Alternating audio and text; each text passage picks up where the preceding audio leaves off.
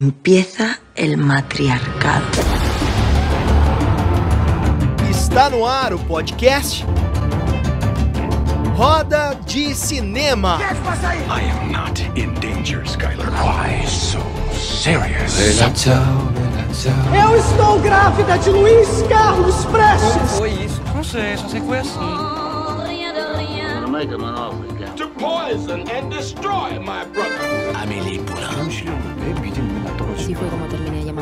Tadinho é caralho, meu nome agora é Zé Pequeno, porra.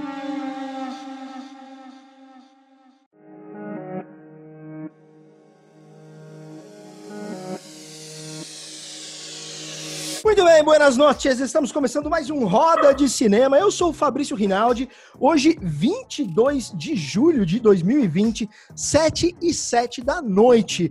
Você sabe a hora que a gente está gravando esse programa, mas a gente não sabe que horas você está ouvindo. Então, boa tarde, boa noite, bom dia, boa madrugada, bom o que você preferir. Lembrando, estamos em diversas plataformas de podcast. Google Podcasts, Spotify, Breaker, Overcast, Pocket, Pocket Casts, Radio Public e Anchor. E agora também estamos no YouTube para você entrar lá, se assustar com o Fabrício e ficar feliz com a Débora, ou também não, né? Aí vai de cada um, né? Aí vai de cada um. Muito bem, lembrando, lembrando, nós somos um podcast de audiovisual, mas não somos exclusivamente um podcast de audiovisual. Quem já está conosco sabe que nós também somos um projeto de ajudar pessoas. Por quê? Porque estamos vivendo uma situação de Covid, temos muitas pessoas que estão passando por apertos financeiros em função da falta de trabalho e em função da inoperabilidade. Existe essa palavra? Creio que sim. Bom, da falta de operação aí do nosso incrível, incrível, só que não, governo, né? Muito bem. Então, lembrem de acessar catarse.me Entrou lá, digita no campo de busca, roda de cinema, vai estar. A nossa página tá lá com todas as recompensas para você ajudar mensalmente. Galera, ajuda! 100% da verba retirada dos custos de produção, 100% da verba é revertido em cestas básicas e doado para comunidades carentes. Então, bora pisar no acelerador nisso que a gente tem que cumprir a nossa parte como cidadão. A gente tem que ajudar o social. Ok? Muito bem, muito bem. Ó, vocês já ouviram a voz da nossa entrevistada de hoje?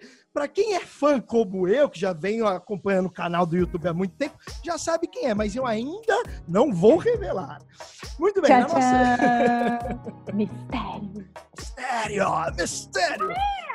Muito bem. É, na nossa bancada de hoje temos ela, sempre incrível, espetaculenta, Débora De... Débora Delta, atriz, apresentadora, locutora e produtora nas horas vagas, né, Debinha? Seja bem-vinda, minha querida. Obrigada, querido. Boa, boa noite para todos aí também. É, a gente sempre né, se vira nos 30. Somos, sou comunicadora, né? Porque a gente faz um pouquinho de tudo. Roteirista também, enfim. Exato. Cara, eu, olha, eu já me viro nos 30, nos 20, nos 15. Apareceu, a gente se vira, cara. A gente vai dando jeito. Exatamente. E bem. prazer receber a Krishna aqui, né? Já, nossa, eu revelei. Já revelou o nome dela? Eu já Meu falei. Deus, ela Eu falei. revelou.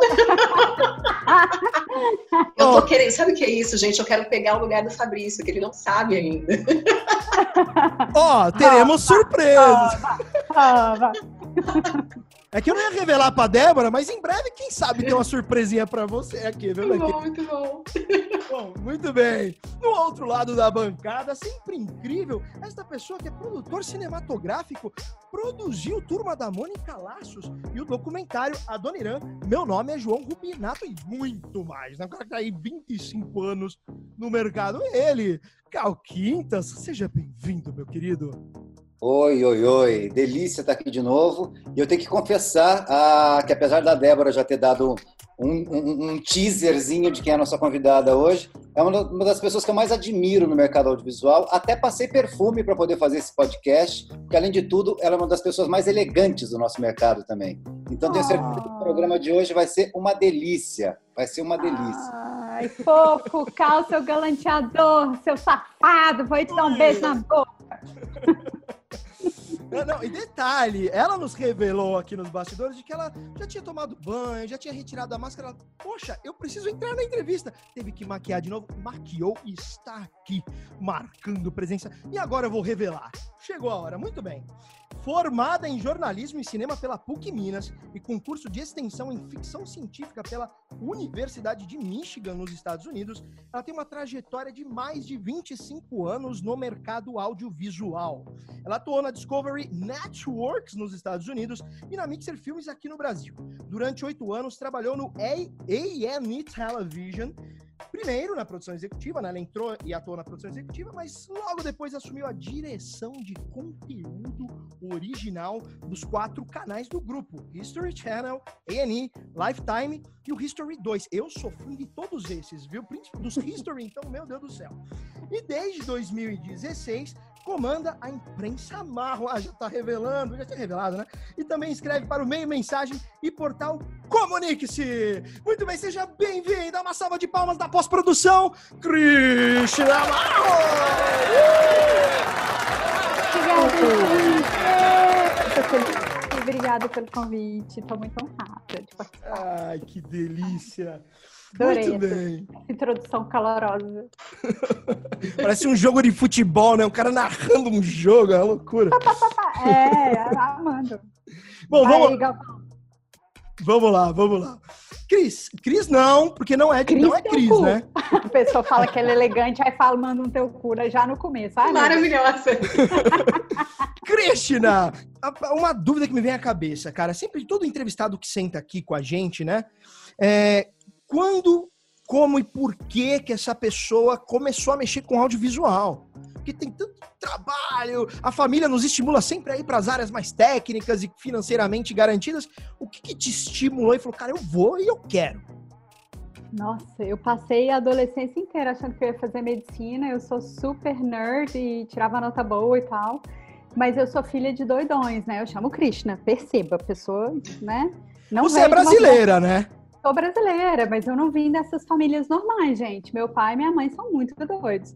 E aí, os dois artistas plásticos e tal, então eles achavam já um absurdo eu querer fazer qualquer coisa que não fosse ligada à arte e tal.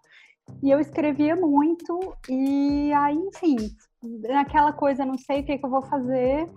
É, muita gente vai parar no curso de comunicação, eu fui parar em jornalismo, ainda numa coisa, puta, será que eu, o que que eu faço? E todos os meus colegas, como é que você não vai fazer medicina? Você passa em medicina, você vai fazer a merda de comunicação. E eu, ai, não sei o que eu faço. E fui. E já no meu primeiro período, eu arrumei um estágio, eu não tinha dinheiro nenhum, eu tinha que trabalhar para ganhar dinheiro, arrumei um estágio numa TV, não saí nunca mais. Então, foi isso, eu saí de uma TV para outra, fui emendando um trabalho no outro, me fudi. Qual que foi? Qual que foi? Então, eu tô aqui pro povo não se fuder tanto, entendeu? Eu tô, eu- a minha missão é passar tudo que eu aprendi para as pessoas não caírem nos mesmos buracos, sabe? É isso que eu ia falar, cara. A tua missão, assim. Aliás, a- a- você, não- não sei, eu acabei não comentando isso antes, mas eu já trabalhei com a Letícia Padilha, Bulhões. É, querida. Minha colega, ela quase esteve aqui na bancada hoje com a gente, só não veio porque o gatinho dela, cara, ela perdeu É. o gatinho dela, ficou sabendo, Pagu né? morreu. É. Paguzinho. Ah, que pena. Bom, vamos lá, então, já a nossa primeira pergunta da bancada. Débora Delta. Vamos lá. Krishna, seja bem-vinda, né? Eu acabei revelando Obrigada. seu nome antes do Fabrício mesmo, mas tudo bem, acontece. É, Krishna, eu queria perguntar um pouquinho para você, antes da gente entrar é, na parte do mercado de trabalho mesmo, queria perguntar um pouquinho sobre a sua formação, porque eu tenho várias amigas, eu fiz comunicação social também, além de artes cênicas, e eu tenho várias amigas que fazem cursos, principalmente é, voltados para a área técnica, né? Não só a faculdade mesmo, mas às vezes cursos especializados. E elas sentem já na própria faculdade ou já dentro do próprio, próprio curso esse preconceito, né? Essa dificuldade até às vezes de, de liderar, por exemplo, um trabalho dentro desse curso. Então eu queria que você falasse um pouquinho como foi a formação para você também dentro desses cursos, principalmente de audiovisual e cinema. Eu, eu fiz jornalismo e depois eu estudei cinema. E já, assim, como eu tive que trabalhar muito cedo e, e não tinha chance de dar errado, quando você tem que pagar conta, você não tem um que a gente chama de safety net, né? Aquela redinha do trapézio para poder cair, você tem que se segurar e você tem que dar conta. Ser mulher nesses, nessa situação é um pouco complicado? É complicado. Há milênios atrás era mais complicado. E eu ainda fui para os Estados Unidos como produtora executiva, tipo, mas assim, era a primeira escalão de produtora executiva. Eu não sabia nada, aprendi tudo no Discovery. Tem que agradecer uma chefe maravilhosa que eu tive, que me ensinou tudo. Ela é o Diabo Veste Prada, ela é super conhecida no mercado. Mas, cara, essa ela foi carrasca, mas me ensinou tudo. Eu tenho que mega agradecer. É, e aí, assim, eu fico vendo que é, é muito difícil é, para as mulheres que vão na suavidade, que vão no afeto, que eu faço mais isso, eu não vou muito, eu não sou do confronto, eu tento evitar, eu não sou uma pessoa que se impõe, eu sou feminina, né? Tem toda uma coisa que é um pouco mais difícil. Ainda por cima, racialmente, eu sou misturada e é, latina lá era um negócio de louco, assim, eu acho que a gente tem que ir com as ferramentas que a gente tem, sejam elas quais forem. Então eu vejo que se a Débora Ivanov, minha querida Ivanov, conseguiu virar presidente da Ancine, mesmo que momentaneamente, mesmo que tivesse um custo gigante para a vida pessoal dela e tudo mais, sendo doce, sendo fofa, é, a Laís Bodansky na SPCine, a gente tem tantas mulheres hoje em cargos de, de, liderança com perfis tão diferentes, eu acho que você tem que usar as ferramentas que você tem, todas elas. Então a gente tem que entender quais são essas ferramentas, polir, deixá-las bonitinhas ali à mão para você conseguir usar, sabe? Eu acho que, que tem esse caminho, os cursos facilitam, é importante a gente estar tá sempre ligado, sempre nessa posição de aprendizado, sabe? Porque se a gente parar e achar que sabe, a gente vai ficar igual homem. Ai, fudeu. ah, maravilhosa. Não, gente, é sério. Eu acho que eu acho que a autoestima vem com o peru, sabia? Isso é um absurdo! Isso é um absurdo! Bate na madeira, Olha... todos batendo na madeira. Olha só, não sei se vem com peru, não. Eu não vou assinar isso que você disse embaixo, não. Acho que a gente também, enquanto homens, temos problemas de autoestima mesmo. Acho que não é privilégio de mulheres, não. Ah, sim, ah. sim, sim, sim. Concordo contigo que deve ser um caminho muito mais a, a, a, difícil, né, para as mulheres irem galgando e tal. Mas sei lá, acho que a gente tem visto, graças a Deus, nos últimos tempos, um, uma certa mudança, sim. A gente é. tem visto bastante. Os nomes que você citou aí são nomes fodidos do, do, nosso é. mercado audiovisual e tudo, né? Mas, Cal, eu, assim, nos boards todos das companhias, eu trabalhei em corporações americanas, né? Sim, sim. É, é um negócio muito doido, assim, o board do History, quando eu, quando eu fui contratada, não tinha, era um negócio de doido, é puxado. Sim, sim. É, mas assim, eu, eu, vejo assim, algumas mudanças. Se a gente for trazer para é, hoje, tá por exemplo. Sim, tá melhorando, né? Tá melhorando. É. Diretora de aquisições mundiais da Netflix, por exemplo, é uma mulher, né? Então, assim, a gente começa Netflix a ter tá já... cheio. Gente, Netflix sim. se preocupa em diversidade de verdade, ali não é da boca para fora. Oh, das poucas é. companhias que está fazendo dever de casa. É isso mesmo. Ó, antes, antes de, de ir, porque a gente vai ter, a gente separou na pauta aqui, cara, um momento só para falar disso. É só para falar do espaço eu da mulher. falando de mulher, porque Imagina. eu não consegui segurar esse a tema. Tá certo, tá certo assim, mesmo. A Débora é assim, é, ela introduz a convidada antes, ela pergunta, ela responde. A Débora é fogo. A Débora é fogo. Mulheres, né? Mulheres no audiovisual são assim. É Estão, estão ocupando espaço, cara. Tá ótimo. Cristian, tá voltando um pouquinho da história dos Estados Unidos. Você não foi para lá direto na Discovery, né? Você trabalhou uns anos na Discovery lá, mas você foi para lá, se não me engano, pela Telemundo, é isso? Como, como é que rolou essa tua ida para lá? Fazer, fui fazer um freela, precisavam de uma pessoa para fazer uma pesquisa no departamento de, enfim, material de arquivo da Telemundo, e precisavam de alguém que falasse espanhol, pelo menos entendesse muito bem espanhol. Meu padrasto, marido da, o segundo marido da minha mãe é uruguaio, eu lia Mafalda desde pequena, mas eu não nunca tinha falado espanhol na vida, eu entendia tudo e não falava nada. Falei que eu falava. Tipo, na época era mi, mi espanhol es fueda, tipo, nada espanhol. E aí fui na cara e na coragem e adoraram. Fiz ali o frila que eu tinha que fazer, até durou um pouco mais, mas assim, já nas primeiras semanas que eu tava lá, falaram: ah, tem uma vaga. Aliás, minha amigona, que tá, hoje tá na Netflix, Dani Vieira, me falou: olha, tem uma vaga no Discovery, vai lá, porque você não tenta, não sei o quê. E aí, como eu já era nerd, que amava ciência, gente, eu estudava ciência no, no final de semana. Eu tinha um grupo para estudar física, a louca. Aí, é, falei, ah, vou lá no Discovery, né? Assim, tipo, como quem não quer nada. Aí eu amei o prédio. O prédio era incrível. Eu falei, cara, eu quero trabalhar nesse prédio. Eu nem ligava qual era o cargo. Eu, tipo, eu quero trabalhar aqui. E aí foi mais ou menos isso. Muito bem. Agora, deixa eu aproveitar esse gancho aí dos Estados Unidos. Você fez um curso de ficção científica pela Universidade de Michigan nos Estados Unidos, né? É, é... Eu fiz um monte de curso diferente, uns aparecem lá no meu LinkedIn, esse aí aparece, mas eu fiz um agora em Yale, que era outra coisa completamente diferente. Eu faço uns cursos muito doidos. Eu fiz The Science of Wellbeing. Tipo, eu faço oh. cursos aleatórios loucos, entendeu? Mas, mas e, esses, esses cursos, você consegue aplicar no mercado audiovisual? De que forma, de fato, eles te ajudaram a, a, se tornar uma profissional mais capacitada, mais habilidosa e, e mais reconhecida pelo mercado? que eu não sei. Tem umas coisas que a gente aplica meio sem lembrar que você aprendeu aquilo especificamente. É, esses da, de, de, ficção científica, eu não me lembro nenhum momento assim especificamente de aplicar, uhum. mas todos eles acabam formando uma colcha de retalho que a gente é, né? A gente é aquilo que a gente viveu, que a gente estudou, as pessoas com quem a gente conviveu, né? Os namorados, maridos, enfim, a gente vai virando esse essa amálgama de outras energias e coisas. Então, eu acho que no final foi bom, mas especificamente eu não sei nem te explicar, assim.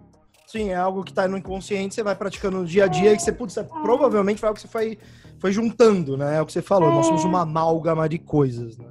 É. E então, aproveitando que estamos falando da sua carreira, quando você é, é se tornou diretora de conteúdo original na Renny Television, é, cara, enfim, é um negócio que eu não consigo nem imaginar. Primeiro, o que, que você fazia exatamente? O que, que você... Nossa senhora, eu tomava no cu todos os dias. É... Gente, eu tomei no cu oito anos, meu Deus do céu. É, eu, eu fazia tudo de cabo a rabo, desde receber todas as ideias, aquisições, coproduções, parcerias, tudo que era ideia que ia sair do papel, da ideia até a master final e pro ar eu tinha que tomar conta. Assim, eu era mãe dos projetos, mesmo quando eu era produtora executiva. Então eu ganhei o título depois, mas eu abri o escritório do History no Brasil. Então eu era realmente mãe de todos os projetos. E, e é muito doido que eu estabeleci quando eu entrei, quando eu comecei a trabalhar no History, depois de sair da Mixer, porque eu fiquei dois anos na Mixer eu falei, eu preciso ouvir as pessoas que estão no mercado, preciso dar chance para os produtores. E aí eu estabeleci um negócio que foi melhor que vários desses cursos que eu faço. Todos os dias às 11 da manhã, por todos esses anos, eu falei com algum produtor. Igualzinho, tipo, é religioso. Todos os dias às 11 da manhã, eu ouço alguém sobre a sua ideia. O que, que eu posso fazer? O que eu posso ajudar? Como é que...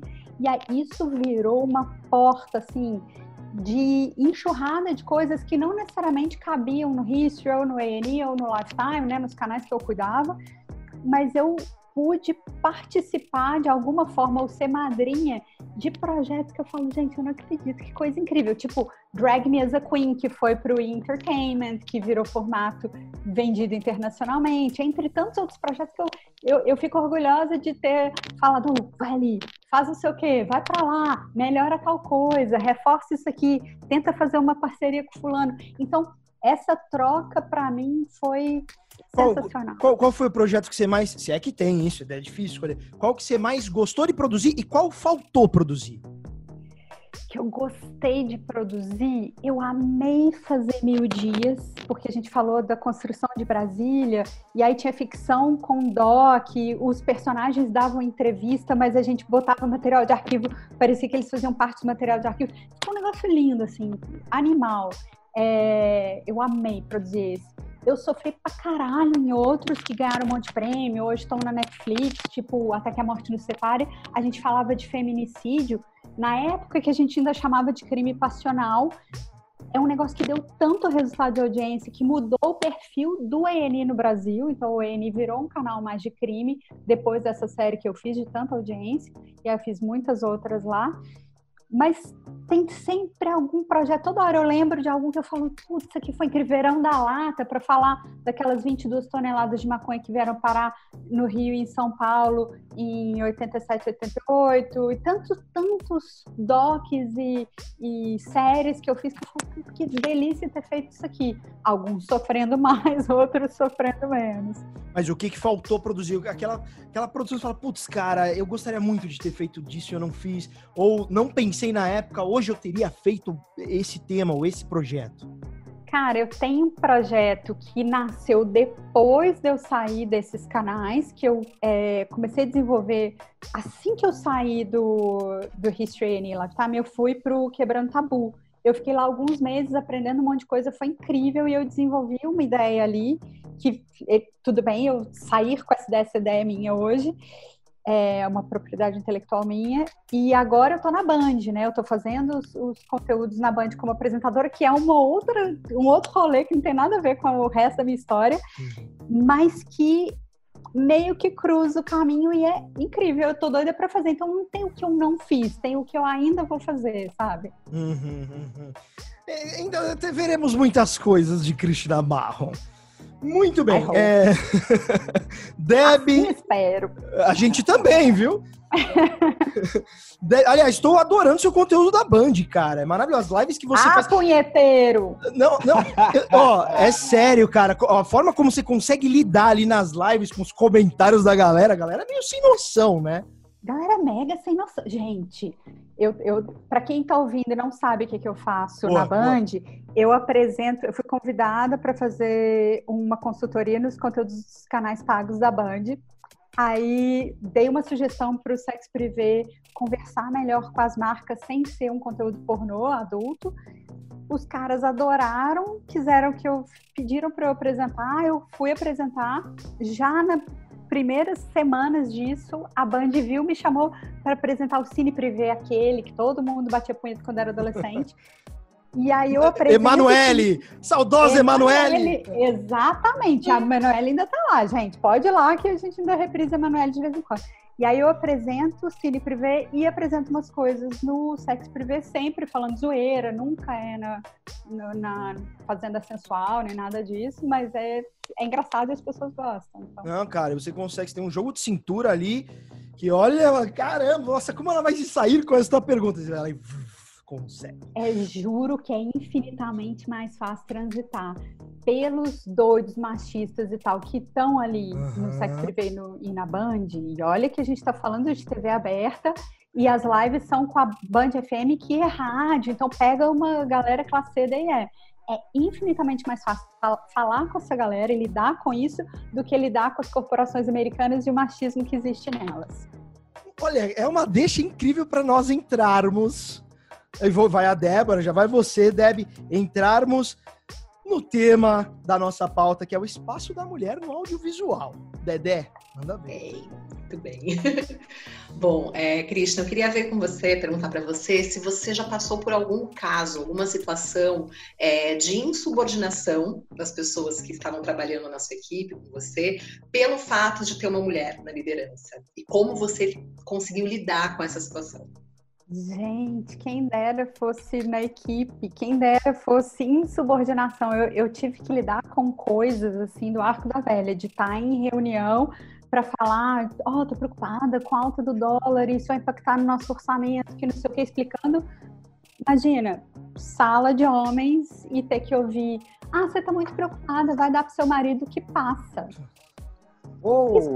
Deus. É, tipo, Gente, nesse nível, eu já recebi cantada de, de, gente superior, e aí eu tenho que fazer a burra, né? É ótimo que eu era meio loura, né? Agora, não, não tanto, mas eu era, e aí eu fazia loura, eu fazia tipo, não sei, não sei quem, tipo, não, fingia que não tava entendendo e escapulia, sem, sem briga, sem conflito. Mas, assim, foram inúmeras vezes, inúmeras situações, é, machismo de todos os tipos, inclusive de produtores que iam fazer pitching para mim. Se tinha um estagiário na sala, o produtor olhava só para o estagiário, tipo, velho, o cara acabou de entrar no audiovisual, tô aqui 30 mil anos, eu, eu que posso abrir a carteira para você, olha para mim. É, é um negócio muito doido. Era paquera, era paquera. Era o cara paquerando estagiário, né? É, eu, eu, estagiário não era bonito, não, mas. Tadinho! Eu, eu, eu, eu tenho por mim que esses caras machistas, essa galera assim, verdadeiramente eles, eles têm uma questão de sexualidade mal resolvida deles, com eles mesmos, e recomendo fortemente uma terapia.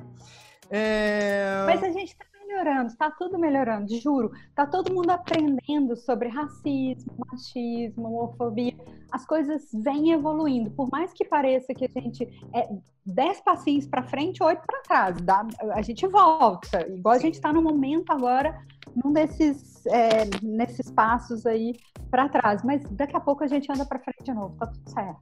Você, é, eu concordo com a Krishna também. Eu acho que tem muitos, eu vejo muitos homens também procurando se desconstruir, então eu acho que isso já é um grande passo, sem dúvida. É, eu, eu mesmo estou aprendendo, também. eu tô adorando aprender dessas coisas.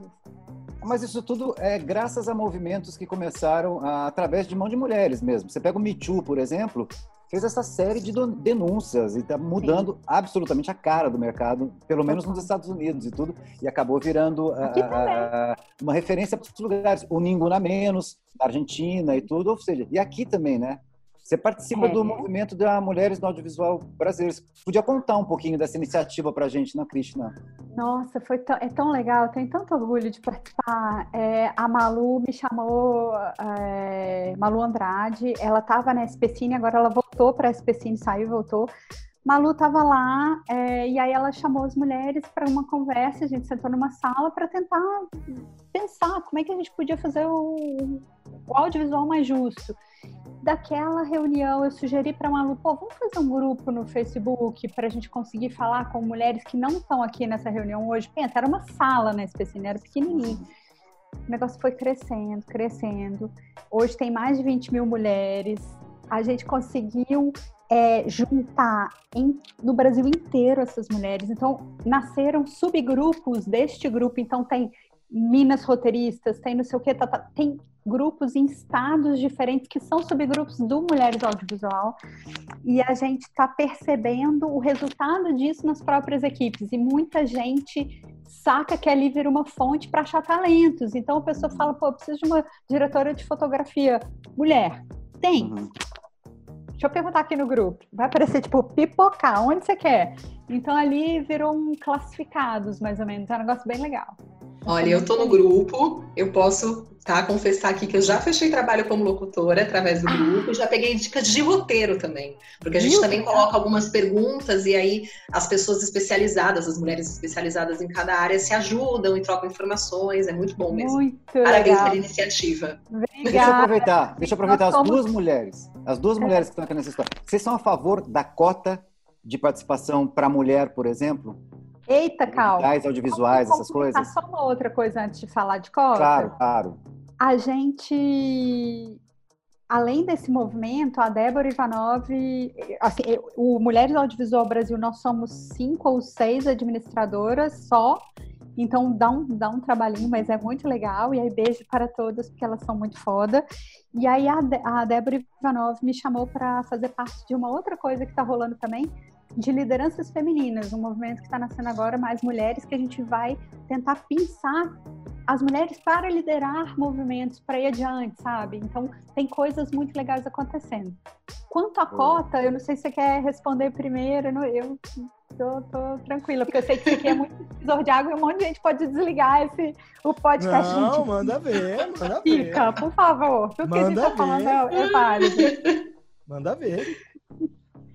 Bem, eu, eu, eu era meio contra, eu fui aprendendo, e aí eu fico vendo muito, assim, é, principalmente o movimento negro, muito mais do que os movimentos feministas, que tem coisas de reparação. Então, assim, tem que ter cota, tá? Infelizmente tem que ter cota. E, e aí depois esses ajustes viram naturais. Porque a hora que você faz as pesquisas, eu vi uma coisa que a APRO fez de pesquisa é, a Mari Souza com a Mari Youssef, se não me engano, que lideraram isso, de olhar é, nos, nos briefings da, das, das agências, ter a, a, obrigatoriedade de ter mulheres ali na, na direção de criação de algumas campanhas. E sem saber que eram mulheres, as campanhas feitas por mulheres ganharam milhões de, de contas a mais, entendeu? Porque deram a oportunidade de mulheres fa fazerem, falar, vamos vender carro, vamos vender não sei o quê, coisas, contas que não iam para mulheres, entendeu? Bebida nunca ia para uhum. mulher. É, alguns dos assuntos eram, tipo, dominados por homens. Então, eu acho que só de falar assim, olha que tem essa possibilidade, só ouça, deixa uhum. uma mulher aqui, tipo, né, tentar mudar a sua ideia, vamos lá, e aí a coisa anda. É muito interessante. A, a, além, uh, Cristina, além das cotas, o que mais, ou de que forma políticas públicas uh, uh, podem ajudar a reduzir essa, essa desigualdade, vamos assim dizer. Inclusive, vou agregar um dado aqui, que foi um dado que eu, eu, eu, agora não me recordo exatamente a fonte, depois posso buscar e colocar por escrito aqui no podcast, de que as mulheres elas ocupam metade das cadeiras das escolas de cinema. Mas quando vão para o mercado, cara, elas atingem um percentual ridiculamente pequeno nos cargos de é, liderança. É, menos né? de 20% dos filmes lançados no Brasil são dirigidos por mulheres. É, roteiro é por volta de 25%, produção executiva tem bem mais. A gente conta histórias de mulheres através de outros, de homens, de narrativas masculinas. Então é muito doido, porque a gente tinha exemplos de filmes e séries com personagens femininos ali no centro da ação sendo contado por homens, então você tinha rivalidade, você tinha não sei o quê, você tinha milhões de coisas que eram exemplos péssimos e tal e, isso vem mudando. Então, isso que eu estava te falando da possibilidade, abra a possibilidade para ouvir uma mulher. Como a gente tem formação melhor que a dos homens, a gente é, tem mais. É, as mulheres se formam mais, fazem mais cursos de, de, extensão, fazem mais doutorado, e são dados MEC, tá? Não é só Ancine, não. Então, é muito importante ter oportunidade para essas mulheres. Só que acontece que muitas delas acontece um monte de coisas no meio do caminho. Mulher tem duas jornadas, mulher tem filho, acontece zilhões de coisas e, e aí a gente vai ficando. Só que a, a questão de políticas públicas, a gente está no momento que todas as políticas públicas estão assim, ó, quase todas em stand-by. A gente tem agora as coisas eh, ali estaduais ou municipais, você tem um oásis que é a SPCine, mas a hora que você vê federal, a hora que você vê Ancine, fundo setorial e todas as coisas que a gente custou tanto para implementar, estamos no momento exatamente que eu vi quando eu comecei a estudar, que foi o final da era Collor, que o cinema fez né, acabou e renasceu da cinza. A gente, a gente vai voltar, a gente é fênix, ninguém vai matar a gente, a gente é tipo praga, a gente vai voltar. Mas que eles estão nos exterminando, então. a gente vai entrar nesse tema de mercado. Eu ainda gostaria de manter um pouco mais ainda na, na, no tema de espaço da mulher. Debinha, a palavra seria sua. Está preparada, minha querida? Nasceu preparada. Bom, vamos lá. É, Krishna, você falou um pouquinho sobre é, esse espaço que você foi conquistando, né? Como era antigamente. Hoje, mesmo dentro de, desse espaço, desses cargos que as mulheres estão começando a ocupar, o que você acha que ainda falta? A gente sabe que falta muita coisa, né? Mas, na sua opinião, assim, se você fosse pudesse elencar assim, as principais é, conquistas ou as principais coisas que ainda falta como espaço para a mulher dentro do mercado do audiovisual e do cinema, o que, que seria, na sua opinião? É... Puxa, eu devia ter preparado uma colinha para isso, porque eu não pensei, mas assim, o papel do que a Débora Ivanov está tentando fazer de formar lideranças é muito importante, porque uma mulher vai puxando a outra, enquanto você tem esses boards, os canais todos liderados por homens e as produtoras todas sendo de homens, é muito mais fácil aquele cara chamar o amigo, chamar o colega, do que dar oportunidade para uma outra pessoa que tem uma formação melhor, está mais preparada para fazer, porque simplesmente não conhece, não tem aquele networking ali. Então, o nosso setor, o audiovisual como um todo, ele está amadurecendo, ele está crescendo, ele estava num processo de transformação lindo, maravilhoso. A gente estava chegando os argentinos para mandar um, um chupa Argentina, veio esse governo para mandar um 7 a 1 na, na nossa cara. Então, a hora que a gente voltar a crescer, a gente pode falar de todas essas coisas, de todas o que é preciso fazer para se tornar indústria. Porque eu acredito na economia criativa, eu sei que a gente gera emprego, que a gente gera dinheiro pra caralho, a gente pode crescer infinitamente mais. O, a gente tem modelos, exemplos incríveis do que foi feito nos Estados Unidos, que foi feito no Canadá, na Nova Zelândia, que dão muito certo. E a gente poderia aplicar isso com alguns ajustes do que estava rolando de Ancine e Fundo Setorial, que realmente precisava de ajustes, a gente agora, neste momento, está tudo em suspensão. A gente não sabe nem se a Ancine sobrevive. Mas, mas, o que o que, que você falou que os modelos que, que foram implementados no Canadá, o, o, o que é esse modelo? O que, como então, é? São várias políticas públicas diferentes de tax break, né, de, de incentivo fiscal para trazer a propriedade intelectual para aquele país, para fazer com que as produtoras, no, só nos Estados Unidos, por exemplo, a TV americana teve, não era cota igual a nossa, que é pequenininha, três horas por semana, não, que agora até caiu a nossa cota. A cota era 100%, não exibia conteúdo estrangeiro na TV americana entendeu? Então, o Canadá Agora, o Canadá era uma coisa pequenininha, ele recebia muito conteúdo americano e viu que tinha essa possibilidade de economia criativa. Eles investiram, sabe quanto o audiovisual é responsável pelo PIB canadense? 25%.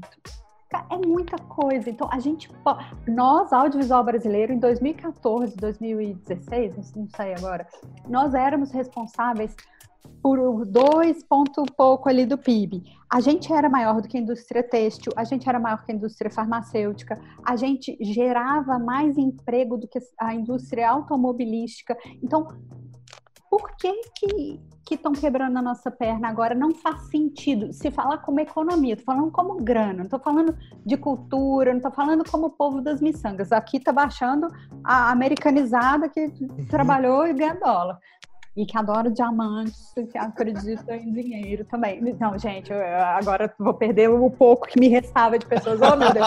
Não, tem que falta. É só para poder falar assim, que seja você esquerda ou direita, não importa. O que importa é, existe uma economia criativa que dá dinheiro, que dá retorno, financeiro e que isso não deveria ser ignorado. Uhum. Muito menos por um governo que fala que se preocupa com a economia. É tipo burro, entendeu? Sim, sim. E, e aproveitando esse, esse gancho, e Cal, já passo para você a palavra, e já entrando na outra, no nosso outro tema da pauta, que é streaming, é... Tendo em vista, e a gente depois vai entrar na questão governamental, mas é que eles se misturam, né, esses temas. Uhum. Tendo em vista a problemática com a lei do audiovisual, né, que foi derrubada aí no final do ano passado, não foi renovada, né, é, e, e, o problema com o fundo setorial e a chegada do mercado de streaming. É, o que, que você acha que vai acontecer com o mercado de audiovisual brasileiro em si, com este pano de fundo, talvez pano de frente que é a problemática dos fundos públicos de diversas maneiras e a vinda da, da, da verba privada com Globoplay, com Netflix, com Prime Video, pode ser até interessante, mas estamos perdendo o, o braço público de liberdade, quase que, que, que, editorial dos filmes, de roteiro, enfim. O que, que você acha que vai acontecer com o mercado? Tem um monte de coisa acontecendo. É, várias das, das cagadas que o governo está tentando fazer de, de impedir as leis, de fazer isso ou aquilo, a gente con consegue, muitas delas, brigar no Congresso e segurar. Então, é, agora o momento é tentar salvar o Fundo Setorial e a Ancine. A Ancine, inclusive, o board da Ancine está predominantemente com pessoas que não vêm da área de cultura ou de, que acreditam na economia criativa, na liberdade de expressão e tal. Então, é um problema que a gente precisa sanar, a gente precisa de pessoas técnicas nos lugares certos. Mas tudo bem, eu acho que ainda tem uma possibilidade de diálogo e de conseguir é, caminhar. E de qualquer forma, 2022 isso acaba, tá tudo certo, a gente vai conseguir reaver todas as leis. O chato é que a gente estava começando a pensar em regulamentação do VOD, em obrigar os canais a terem cota, igualzinho a TV paga tem cota, e deu um boom no audiovisual.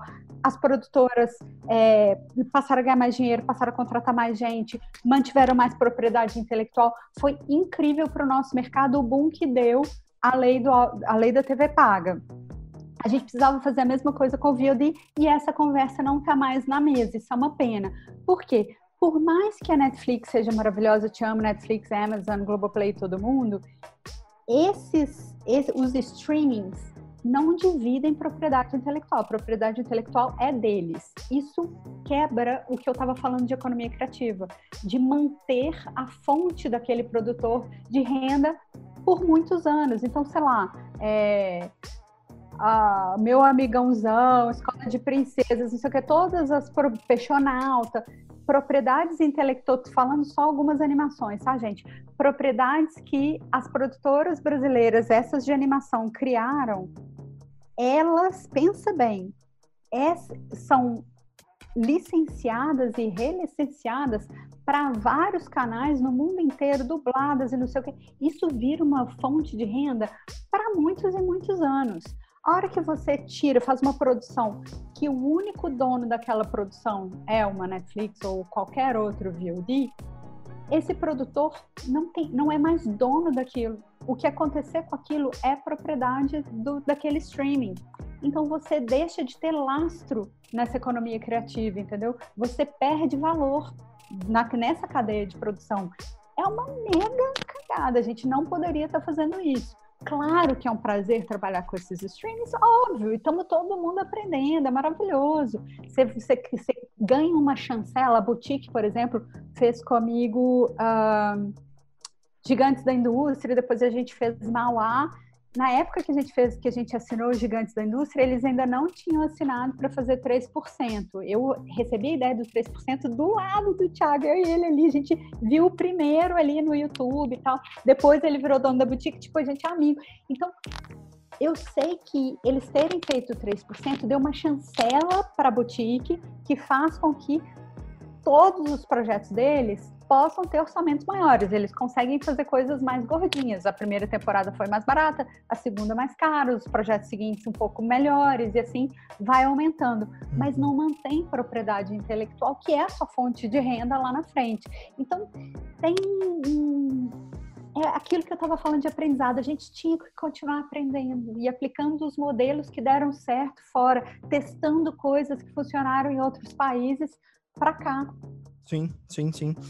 Cal Quintas, ainda em streaming, cara, vai lá, manda ver. Não, Ou outro, pode ir para outro. Não, acho essa discussão do streaming extremamente necessária e é o momento, né? É uma coisa que está acontecendo ah, na Europa, eles estão se discutindo lá também, questões de protecionismo, Botaram questão de streaming. 30% de cota. Exatamente. E é tudo muito atual, é tudo muito recente e tal. Uhum. Só para só reforçar uma coisa que você estava colocando, Cristina, em relação à economia criativa e tudo, uh, eu coloquei isso aqui já num dos outros podcasts, mas é que a informação é muito fodona. A indústria de entretenimento americana é a segunda indústria economicamente que leva mais divisa para o país. Só perde para a indústria aeroespacial. Olha tá? isso. E, e, isso é, é, assim, é dado científico do livro do Frederic Martel chamado Mainstream que ele lançou em 2012. Então, assim, não é pouca merda, meu. É a segunda é maior coisa, economia gente. industrial nos Estados Unidos. É. Imagina o tamanho disso, né? dinheiro, gera muito emprego, é muito pois é. importante. É. Não deveria ser ignorado. A gente não deveria ser tratado como o povo das miçangas, porque tem muita gente aqui fazendo dever de casa. Sim, o... Sim. É, é, tem, a, gente, a gente entrevistou uma pessoa aqui, que ele vai ouvir, mas tudo bem. Ele, ele, a, a gente, a, a gente acabou fazendo um debate, né, sobre esse tema ele tem uma opinião um pouco polêmica, é, de que a gente se preocupa muito com a produção e se preocupa pouco com o resultado, entendendo que resultado é resultado financeiro, mas também as produções implicam em resultado social. Mas o ponto dele é que, e é um ponto dele, então estou trazendo porque eu gostaria de ouvir o que você tem a dizer, de que é, não adianta fazer 150, 160, 170 filmes se ninguém assiste. Isso é o que ele falou, tá? Estou reproduzindo aqui. Assim, uh, assistem 5, 7, 10 filmes aí que, que dão uma bombadinha, mas o resto ninguém vê porque não tem onde exibir. Falo, mas por que não tem onde exibir? Porque é ruim é ruim, não tem, não tem como passar, não dá para entender o que está sendo feito. Gostaria que você, se você, ou se fosse ele aqui encarnado, o que, que você diria?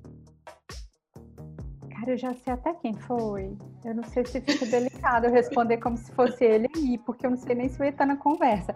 Mas, como é você e eu gosto de você já, eu vou responder. É...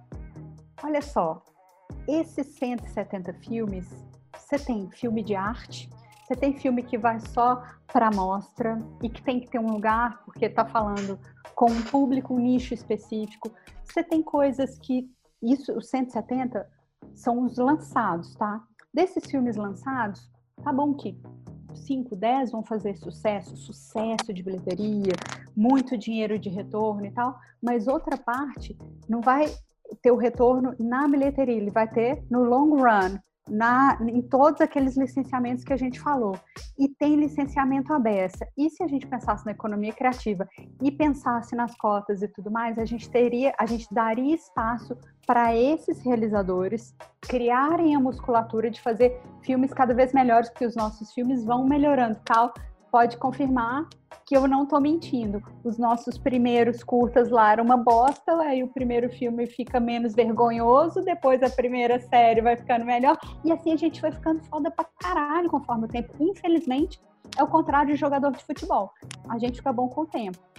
E aí, essa musculatura, os nossos realizadores precisam ganhar. E a única forma de ganhar e virar uma economia grandona, tipo Canadá, tipo Estados Unidos, tipo Nova Zelândia, é fazendo esse exercício público aí, para dar vozes, dar lugar para essas pessoas. Olha Recife, olha só a, a, o polo criativo foda que é Recife. Os caras com 10 real, um clipe, um chiclete, é tipo MacGyver. Os caras fazem os filmes, você fala, não tô acreditando, e ganham tudo quanto é prêmio. Assim, com muito pouco, e isso eu tô falando que são exemplos que acontecem dessas pequenas oportunidades que a gente dá, através de fundo setorial, através de, de acordos regionais, coproduções, saem títulos foda que ganham prêmio pra gente, que ganham nessa escala de, de licenciamento é, e no meio do caminho vai ter gente que vai ter um público desse tamanhozinho, que aí é o seguinte vai ser melhor, e melhor, e melhor, melhor. Sim. Ó, só fazendo uma defesa, ele que vai nos ouvir provavelmente, que ele tem acompanhado, inclusive foi um, do, um, um dos entrevistados. O ponto dele, ele colocou isso, mas na sequência ele colocou. Ele falou: o problema é, não é fazer o filme pequeno, mas tem um case, que agora não vou lembrar, minha memória é péssima. Um case que eu não lembro em qual país ah, da Europa. pior que não, cara. Pior que não. Eu, ah, eu, vou chamar minha mãe. eu tenho uma sinusite que não me permite essas coisas. Tá? Fabrício é ator também, fica suspeito, hein, Fabrício? Ah. A gente não sabe se é sinusite mesmo. Tá. É, ele colocou o seguinte, fazendo assim, a, a, é, não é nem a defesa, mas complementando o ponto dele, é que é. na Europa teve um case que um cara ele, ele queria produzir algo pequeno, assim, que seria super segmentado, artístico, e que o produtor executivo buscou, é, através do mundo digital, comunidades no mundo, em todos os países, pessoas para ele, ele conseguiu agrupar essas pessoas numa rede, talvez num mailing, não ficou muito claro. E quando o filme ficou pronto, soltou para essa galera e muita gente viu. Então o produtor executivo teve uma sacada, né? Caso, não, mas a gente tem caso no Brasil parecidíssimo com isso. Hum. É, hoje eu não vou voltar sozinho e hoje eu, eu quero voltar sozinho. Uhum. É, eles fizeram um curta desse tamanhozinho, pouca grana. E aí eles fizeram toda uma coisa nas redes. É, o movimento LGBT todo sacou, era uma história de um adolescente, pensa, adolescente gay, tá, tá, tá, tipo, tudo para dar errado, para não virar mainstreaming deu mega certo, bombaram e fizeram longa com, com o dinheiro, conseguiram levantar o dinheiro para longa. Então, assim, casos assim, claro, existem em todos os lugares, até aqui. Mas e o longa vendeu e foi premiado, né? Acho que tem que colocar foi muito premiado, foi premiado, vendeu para alguns países e tal. Pra cacete, tá nos streamings todos. Então, assim, é um case de sucesso. Mas a gente não pode tratar a exceção como regra. A gente tem que pensar no coletivo, entendeu? Uhum. Oi, meu é, microfone é tá. Na verdade, assim, é que na verdade todas essas pessoas que defendem o fim da Ancine, fundo setorial, que questionam esse, essas coisas, elas não estudaram é, a o, lei de incentivo, é, enfim, todas as políticas públicas que são tão necessárias para o setor. E, e, aí, quando você não estuda isso, quando você está, por exemplo, só estuda, falando de roteiro, estudando roteiro, você não sabe sobre política pública e tudo bem não saber. O chato é você falar merda.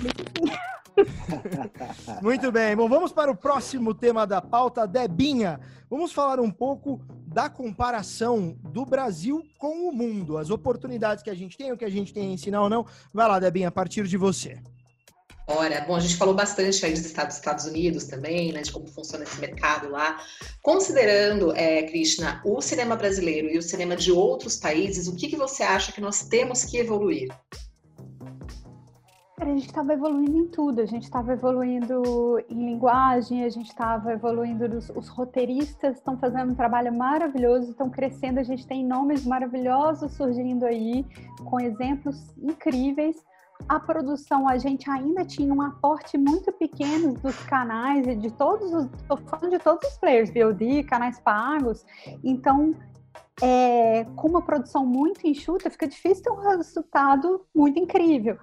Só que conforme você vai mostrando que a audiência está gostando, você acaba chegando num, numa carteira maior, num orçamento maior ali. Então a gente estava num crescimento que era natural de, de crescer orçamentos e crescer tudo mais. É, vamos ver o que, que vai ser, mas eu acho que, que a gente estava no caminho certo e a gente vai voltar para esse caminho. Boa, boa. Cristina, você citou o lance, só, só pegando esse, esse gancho claro. aqui, você citou claro. o lance da, de Recife e tal, dos caras conseguirem fazer coisas de MacGyver lá com baixo orçamento, essas coisas todas. Você enxerga essa regionalização como uma possível solução para a gente hoje? Com essa coisa de estar tá faltando dinheiro de financiamento Eita, público federal e tal? Então, solução eu não sei. Momentaneamente, uhum, uhum. É um, é um band-aid que a gente está colocando aqui, entendeu? É, vai salvar a lavoura de algumas pessoas. Muitas vão ficar pelo caminho porque é produtora demais, com verba de menos, se, se né, Ancine e FSA estão parados. Não é a solução, mas é um caminho. Agora, eu acho que é muito importante a gente ter outras vozes, a gente ter outras caras, a gente ter modelos diferentes dos Brasis que estão dentro do Brasil. Então, sei lá, quando eu entrei no History, eu botei o Eduardo Bueno que falava mas para falar comigo, tinha o Fred Melo Paiva no infiltrado para falar mineirês, uhum. andando, badapia. E aí a gente foi fazendo coisas com essas vozes, esses tons que nós temos tão legais. A gente não pode ficar naquela pasteurização tão grande de Rio e São Paulo, né, do eixo. Uhum, uhum. E, sei lá, minha mãe mudou para Porto de Galinhas, eu estava falando com umas crianças, assim, isso, estou falando, tipo, 20 anos atrás, 25 anos atrás as crianças falaram assim, ela fala igualzinha a televisão. E eu falei, cara, que louco, a televisão fala que nem eu, que bosta que a gente. Que Brasil é esse, entendeu? Que, que não dá outra voz, outro sotaque pra, pra gente. Que não é o nosso uhum. reflexo. Uhum. Eu achei que eu tava mutado aqui. Eu vou misturar o tema agora de que a gente tá. Porque senão do, do Vale da eu tô tendo que controlar bem aqui o nosso tempo. Porque hoje, em tese, nós teríamos o nosso diretor do ao vivo, que é o Hugo. Mas ele tá produzindo um reality na Record, ele não pôde estar tá aqui com a gente, ele pediu já. Tá com já Jesus, tá tudo certo. Tá, tá, tá com dinheiro, melhor está ainda. Está comigo também, oh, oh. está com Jesus e está comigo, nós estamos dando dinheiro aí, Record. Pô. Ai, caralho! Cri, é, é, é, Cri, é, bom, Krishna, vamos falar apenas Krishna. Falando sobre é, financiamentos, sobre financiamentos e fundos, é, uhum. O que, assim, eu, eu conheço, não sei se você provavelmente ouviu falar do Mário Borghinetti. Já ouviu falar dele? Ele sim. trabalhou com o ministro Gil durante a, a, sim, a, ele foi secretário, um dos secretários de, cultura. De, é. é, o ministro tinha o ministro da cultura que na época tínhamos o ministério. Sério, bons tempos. Não, temos o Mário Frias agora, tá maravilhoso, gente. Estamos super bem representados. Talvez entrevistemos ele, não sei, vamos, vamos ver. Ai, meu Deus. Eu vou chamar uma super bancada aqui que é para, não, a gente vai ter que falar, cara, se comprometa com a gente. Temos, precisamos do seu comprometimento. Bom, vamos lá. É, a gente fazer tinha... um equilíbrio feminino, a gente chama a Regina também. Ela é ótima para entrevistas, né, cara? Desculpa, eu não consigo. Já Ai, meu Deus. É, exato. Bom, a gente, a gente uh, uh, se não me engano, o Fundo Setorial foi criado em 2006, né? 2006, 2007. É, aí Sim, ele demorou para entrar em vigor e tal. Foi só 2013, 2014 que estava tudo a postos para rodar. Exato. E aí o fundo setorial, com a lei da TV paga e outros movimentos, a gente pulou, segundo dados que eu tenho, esses dados eh, eh, foram de pesquisa, de cursos que eu fiz de produção executiva, mas você pode me corrigir, fique à vontade. Eu me coloco total aqui na posição de aprendiz. Mas que é, em 2005, 2006, é, é, como eu disse, minha memória não é muito boa, é, era produzido em torno de 15 a 20 filmes que, que, que, eram exibidos no Brasil. Isso é a informação que eu tenho. Pode me corrigir.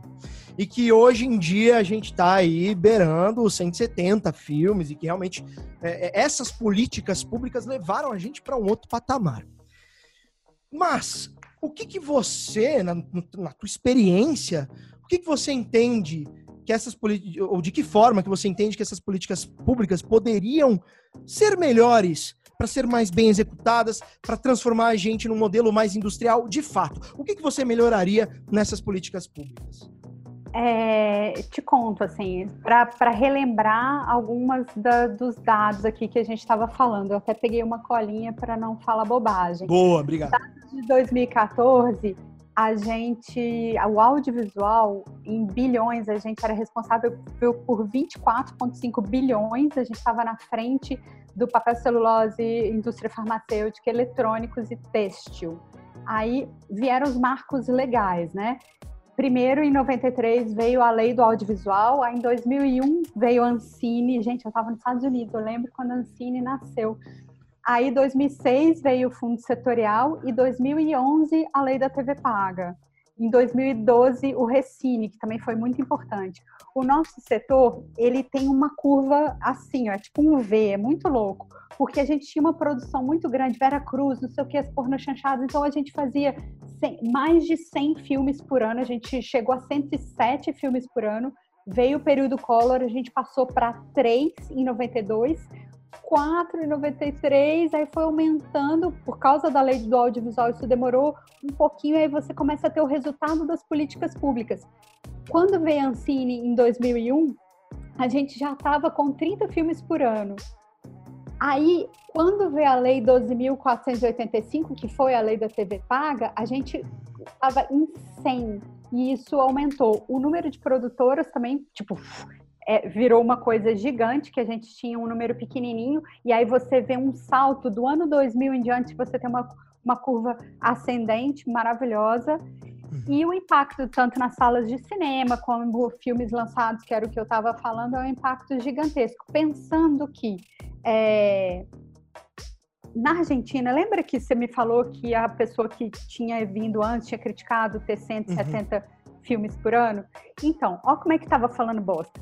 A Argentina, no mesmo ano que a gente lançou 170, fez 200 filmes. Os Estados Unidos fez 800.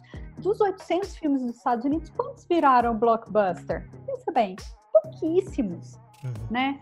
Então, assim, é, você também conta nos dedos os que furam a bolha e os que dão certo, entre aspas. E, e com uma indústria funcionando, mega, indústria marketing. madura, uma indústria madura. Então, se o legal não é a gente comparar com os Estados Unidos. Claro que a gente tem que ter os Estados Unidos e Canadá como norte, Nova Zelândia, mas a gente tem que ver a Argentina que está aqui do lado, que tem menos grana que a gente, gente, que é menor. O que, que é isso, perder para a Argentina? Então, se a Argentina lançou 200 filmes e, sei lá, 5, 10 também viraram blockbuster, a gente tem que falar, não, beleza, estamos no caminho certo, sabe? É uma coisa que, que faz sentido. Uhum. É, ingressos vendidos, a gente passou de um, foi um negócio muito doido. O hábito do cinema foi uma coisa crescente também. Agora com o Covid a coisa vai mudar, eu não sei quando, até ter vacina, eu acho que a gente vai sofrer nessa área. Mas a gente, em 2002, a gente tinha 7 mil ingressos vendidos e em 2018 a gente tinha 23 mil ingressos vendidos. Então é um negócio eu, eu tô falando dados, eu, eu tô olhando minha colinha, tá? Não tô falando bosta, uhum. não. É... Mas o, o, que, o, que, o que, que você Adoro acha? dados, gente. Eu também, cara.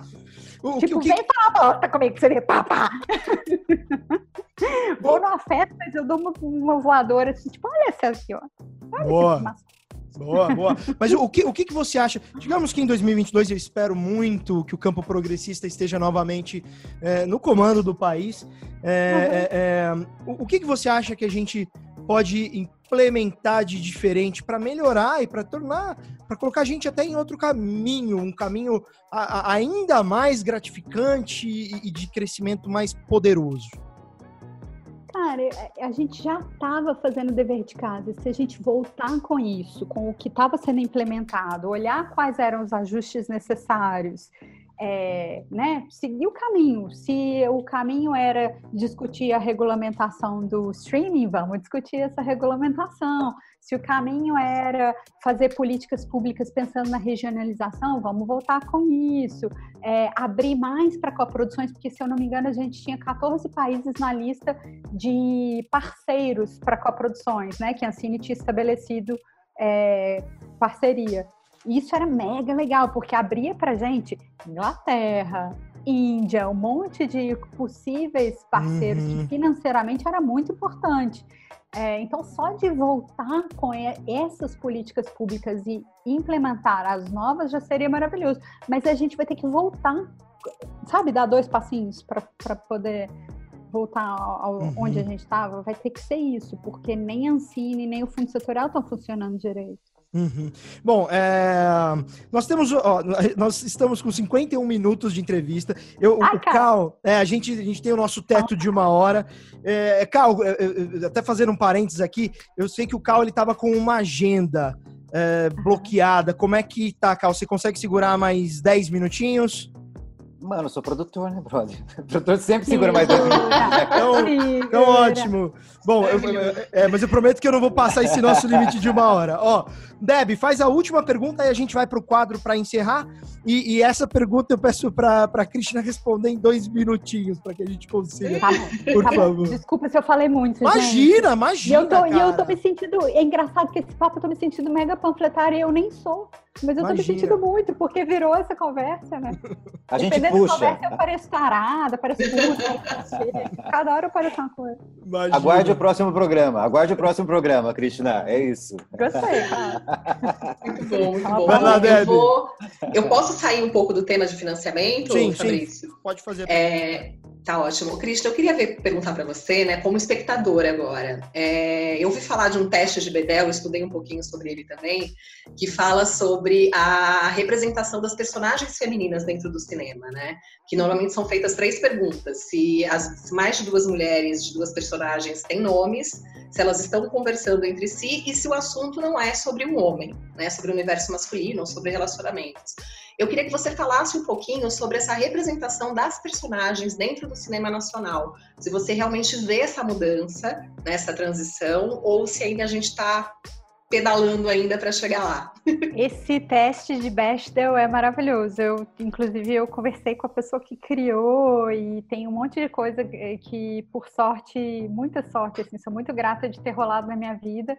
E uma delas também foi ser membro do board da, do Gina Davis Institute aqui no Brasil. A gente, o, esse teste de Bechdel é surreal que tantos filmes não passem. E eu não estou falando só de filme brasileiro, estou falando de filme, filmes do mundo, assim.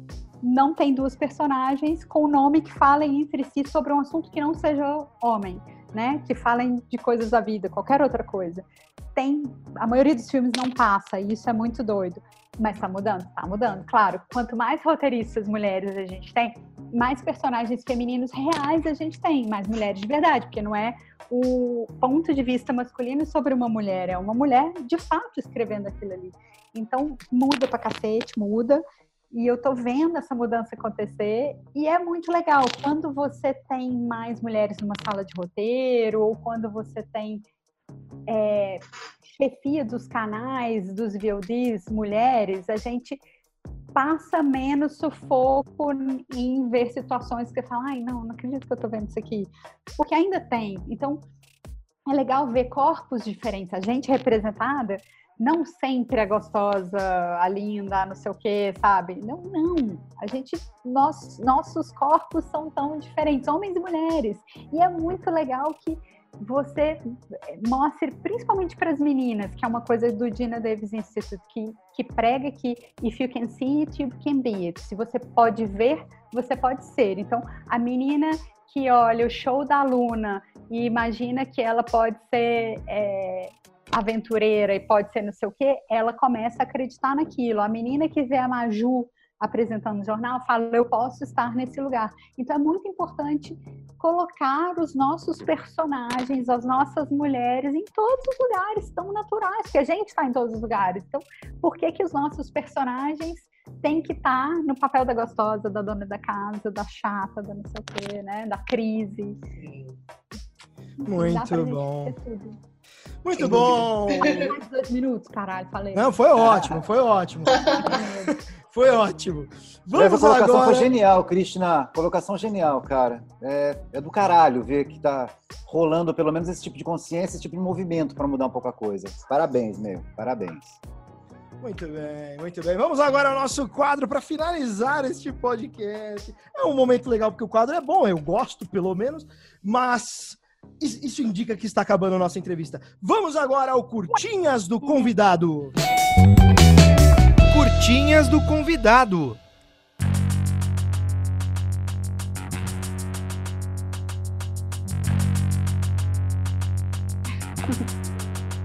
Muito bem.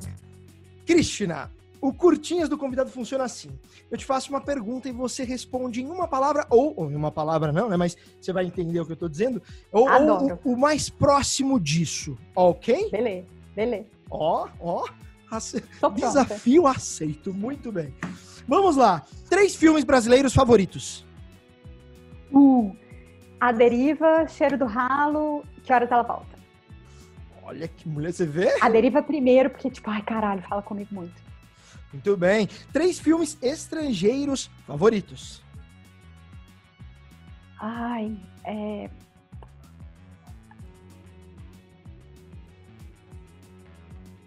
Relatos é, Selvagens, Amelie e.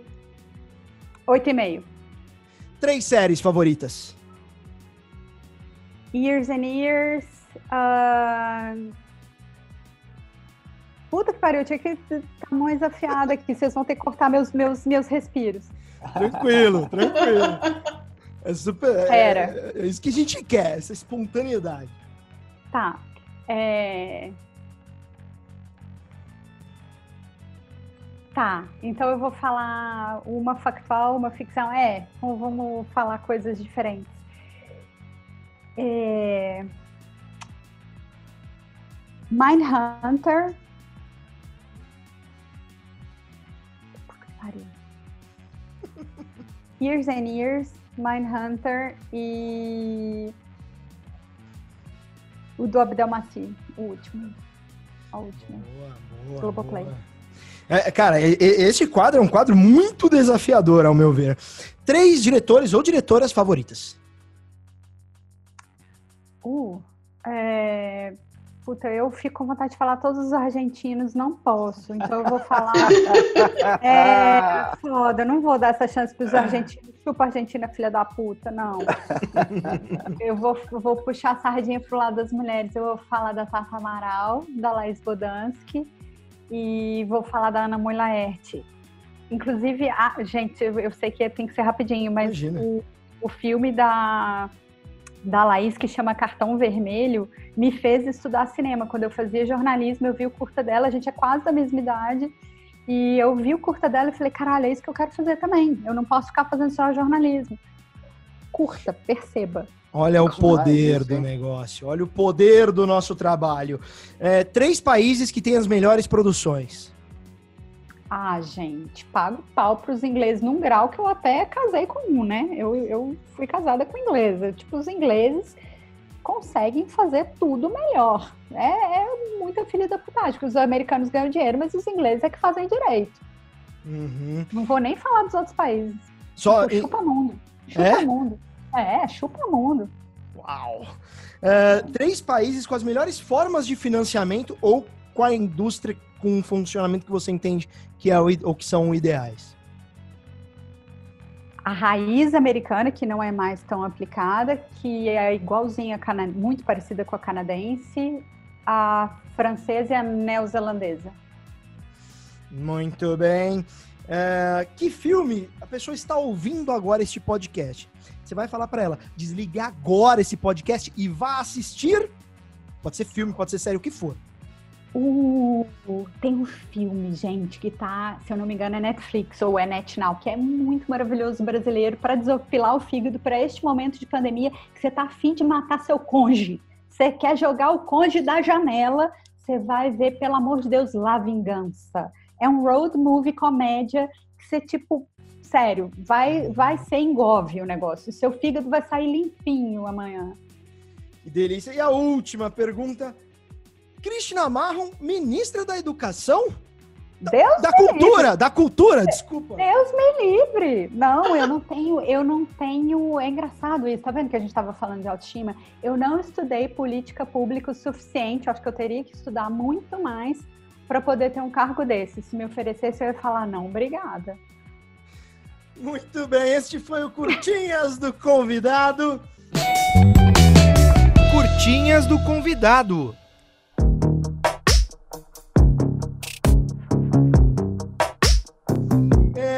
Suas considerações finais, Calquintas.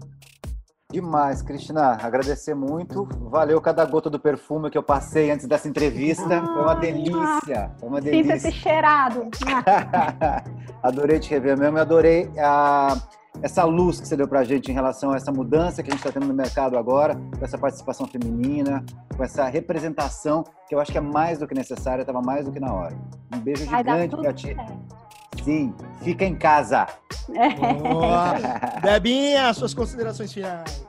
Krishna, foi um prazer estar aqui com você, assim, sua energia, enfim, sua história, muito. Sem dúvida é um exemplo aí para outras mulheres também que querem entrar nessa indústria do cinema e é muito bom saber que estamos tão bem representadas por você e tantas outras mulheres maravilhosas. Então, muito obrigada, obrigada. querida, obrigada demais.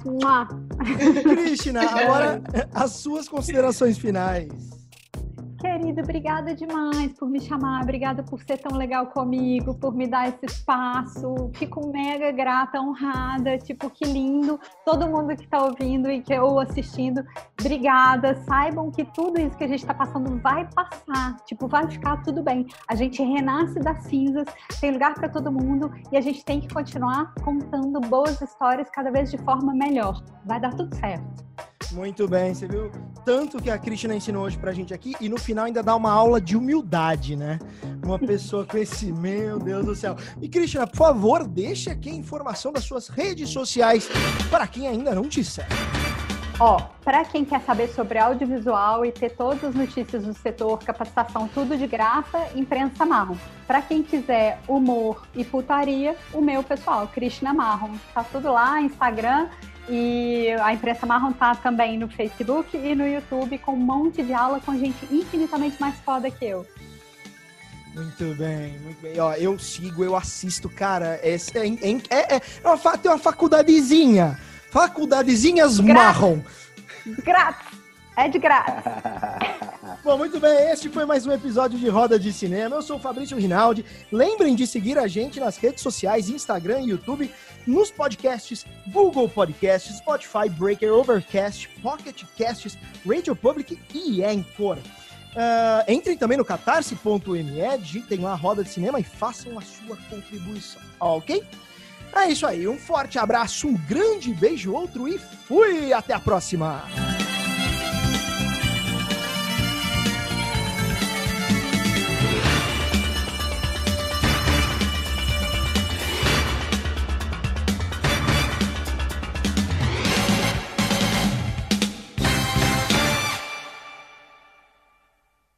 This is Sparta!